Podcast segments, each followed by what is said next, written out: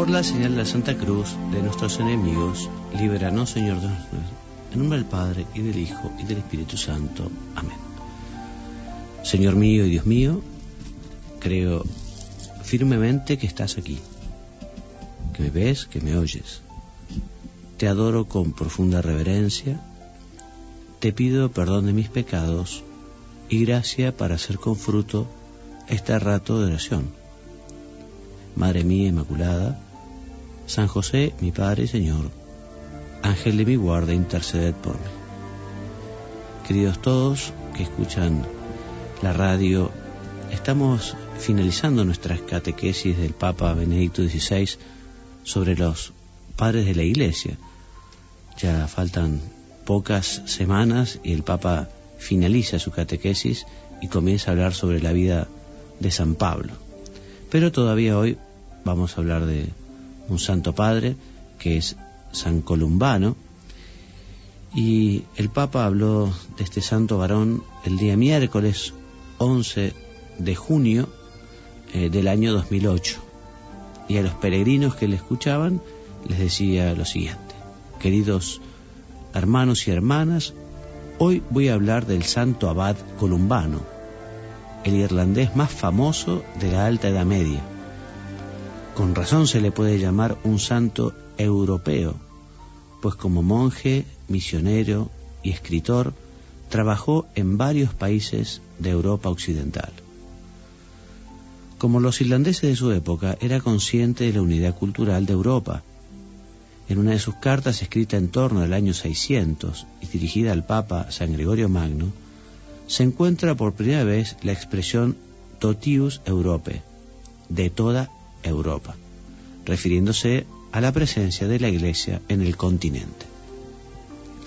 San Columbano nació en torno al año 543 en la provincia de Leinster, en el sudeste de Irlanda.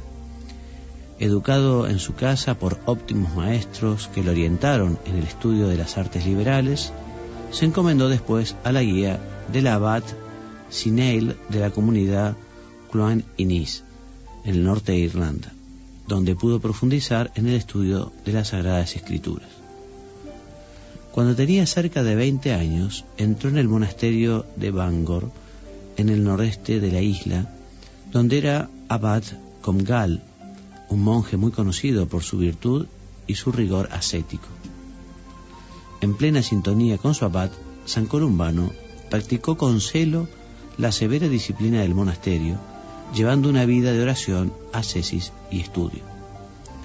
Allí también fue ordenado sacerdote.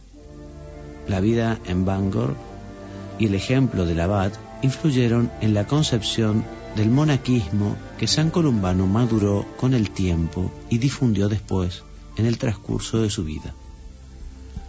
Cuando tenía unos 50 años, siguiendo el ideal ascético típicamente irlandés de la peregrinatio pro Cristo, es decir, de hacerse peregrino por Cristo, San Columbano dejó la isla para emprender con doce compañeros una obra misionera en el continente europeo. Debemos tener en cuenta que la migración de pueblos del norte y del este había provocado un regreso al paganismo de las regiones enteras que habían sido ya cristianizadas. Alrededor de el año 590, este pequeño grupo de misioneros desembarcó en la costa bretona. Acogidos con benevolencia por el rey de los francos de Austrasia, la actual Francia, solo pidieron un trozo de tierra para cultivar. Les concedieron la antigua fortaleza romana de Annegray, en ruinas y abandonadas, cubierta ya de vegetación. Acostumbrados a una vida de máxima renuncia, en pocos meses los monjes lograron construir, a partir de las ruinas, el primer eremitorio. De este modo, su reevangelización comenzó a desarrollarse ante todo a través del testimonio de su vida. Con el nuevo cultivo de la tierra comenzaron también un nuevo cultivo de las almas. La fama de estos religiosos extranjeros que viviendo de oración y en gran austeridad construían casas y roturaban la tierra, se difundió rápidamente, atrayendo a peregrinos y penitentes, sobre todo a muchos jóvenes que pedían ser acogidos en la comunidad monástica para vivir como ellos esta vida ejemplar que renovaba el cultivo de la tierra y de las almas. Pronto resultó necesario fundar un segundo monasterio. Fue construido a pocos kilómetros de distancia sobre las ruinas de una antigua ciudad termal, Luxeuil. Este monasterio se convertiría en el centro de la irradiación monástica y misionera de la tradición irlandesa en el continente europeo. Se erigió un tercer monasterio en Fontaine, a una hora de camino hacia el norte. En Luxeuil, San Columbano vivió durante casi 20 años. Allí el santo escribió para sus seguidores la Regula Monacorum, durante cierto tiempo más difundida en Europa que la de San Benito, delineando la imagen ideal del monje. Es la única antigua regla monástica irlandesa que poseemos.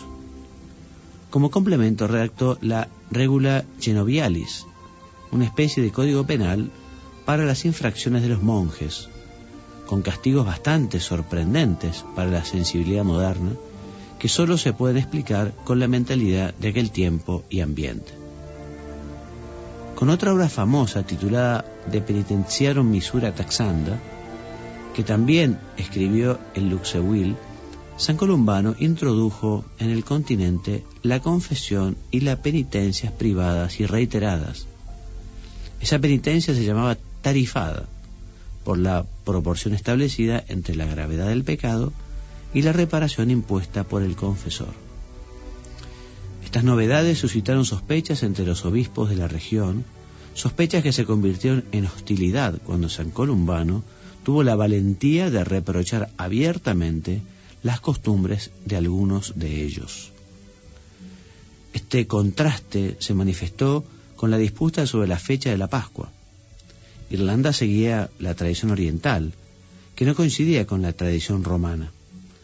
El monje irlandés fue convocado en el año 603 en Chalon-sur-Saône para rendir cuentas ante un sínodo de sus costumbres sobre la penitencia y la Pascua. En vez de presentarse al sínodo, mandó una carta en la que restaba importancia a la cuestión, invitando a los padres sinodales a discutir no solo sobre el problema de la fecha de la Pascua, según él un problema secundario, sino también sobre todas las normas canónicas necesarias que muchos no observan, lo cual es más grave. Al mismo tiempo escribió al Papa Bonifacio IV, unos años antes ya se había dirigido al Papa Gregorio Magno, para defender la tradición irlandesa. Al ser intransigente en todas las cuestiones morales, San Columbano también entró en conflicto con la Casa Real, pues había reprendido duramente al rey Teodorico por sus relaciones adúlteras. De ello surgió una red de intrigas y maniobras a nivel personal, religioso y político que en el año 610 desembocó en un decreto por el que se expulsó de Luxeuil a San Columbano y a todos los monjes de origen irlandés que fueron condenados a un destierro definitivo. Fueron escoltados hasta llegar al mar y embarcados a costa de la Nor, a costa de la corte, rumbo a Irlanda. Pero el barco encalló a poca distancia de la playa y el capitán, al ver en ello un signo del cielo, renunció a la empresa y por miedo a ser maldecido por Dios, devolvió a los monjes a tierra firme. Estos, en vez de regresar a Luxeuil, decidieron comenzar una nueva obra de evangelización. Se embarcaron en el Rin y remontaron el río. Después de una primera etapa en Tugen, junto al lago de Zúrich, se dirigieron a la región de Bregenz, junto al lago de Constanza, para evangelizar a los alemanes. Ahora bien, poco después San Columbano, a causa de vicisitudes políticas poco favorables a su obra, decidió atravesar los Alpes con la mayor parte de sus discípulos. Solo se quedó un monje llamado Galus, de su eremitorio se desarrollaría la famosa abadía Sankt Gallen en Suiza. Al llegar a Italia, San Columbano fue recibido cordialmente en la corte real longobarda, pero muy pronto tuvo que afrontar notables dificultades. La vida de la iglesia se encontraba desgarrada por la herejía arriana, todavía dominante entre los longobardos, y por un cisma que había separado a la mayor parte de las iglesias del norte de Italia de la comunión con el obispo de Roma. San Columbano se integró con autoridad en este contexto, escribiendo un libelo contra el arrianismo y una carta a Bonifacio IV para convencerlo a comprometerse decididamente en el restablecimiento de la unidad. Cuando el rey de los Longobardos, en el año 612 o 613, le asignó un terreno en Bobbio, en el valle de Trebbia, San Columbano fundó un nuevo monasterio que luego se convertiría en un centro de cultura comparable al famoso de Monte Cassino. Allí terminó su vida. Falleció el 23 de noviembre del año 615 y en esa fecha se le conmemora en el rito romano hasta nuestros días. El mensaje de San Columbano se concentra en, en, un firme llamamiento a la conversión y al desapego de los bienes terrenos con vistas a la herencia eterna. Con su vida ascética y su comportamiento sin componendas frente a la corrupción de los poderosos, evoca la figura severa de San Juan Bautista, su austeridad, sin, em, austeridad, sin embargo, nunca es fin en sí misma. Es sólo un medio para abrirse libremente al amor de Dios y responder con todo el ser a los dones recibidos de Él, reconstruyendo de este modo en sí mismo la imagen de Dios y a la vez cultivando la tierra y renovando la sociedad humana. En sus instrucciones dice, si el hombre utiliza rectamente las facultades que Dios ha concedido a su alma, entonces será semejante a Dios. Recordemos que debemos devolverle todos los dones que ha depositado en nosotros cuando nos encontrábamos en la condición originaria. La manera de hacerlo nos la ha enseñado con sus mandamientos.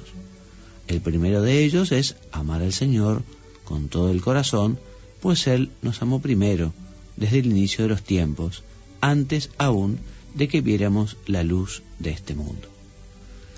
El santo irlandés, va terminando el Papa Benedicto, diciendo, encarnó realmente estas palabras en su vida. Hombre de gran cultura, escribió también poesías en latín y un libro de gramática, gozó de muchos dones de gracia, constructor incansable de monasterios y también predicador penitencial intransigente, dedicó todas sus energías a alimentar las raíces cristianas de la Europa que estaba naciendo. Con su energía espiritual, con su fe y con su amor a Dios y al prójimo, se convirtió realmente en uno de los padres de Europa.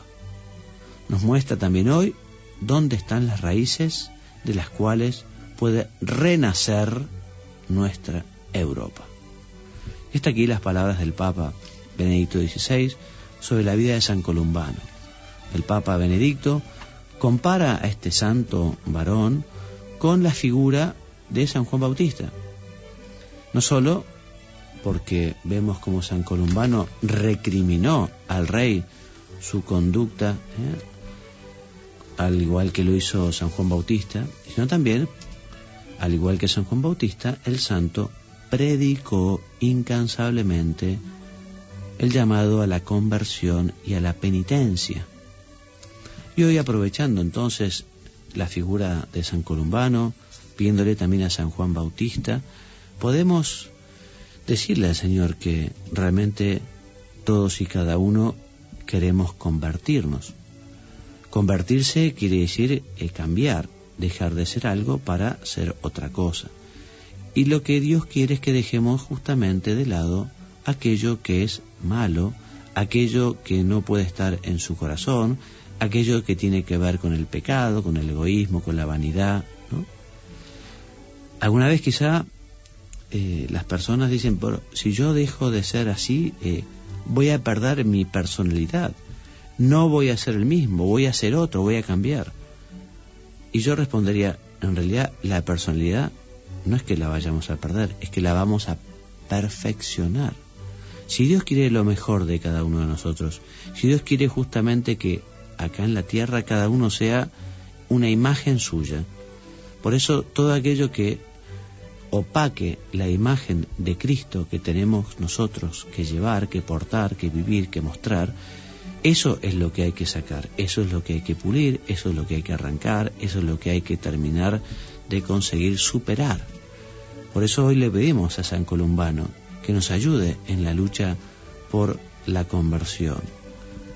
A todos nos costará, todos tenemos nuestro talón de Aquiles, quizá más de un talón de Aquiles también, en el sentido que quizás son muchas las cosas que nos cuesten, ¿no? O sea, eh, tenemos nuestras malas inclinaciones, tenemos eh, nuestras formas de ser que a veces son así un poco egoístas o vanidosas o materialistas o hedonistas.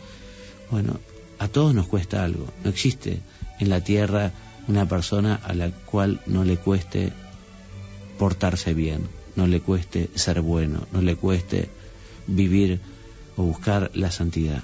A todos nos cuesta.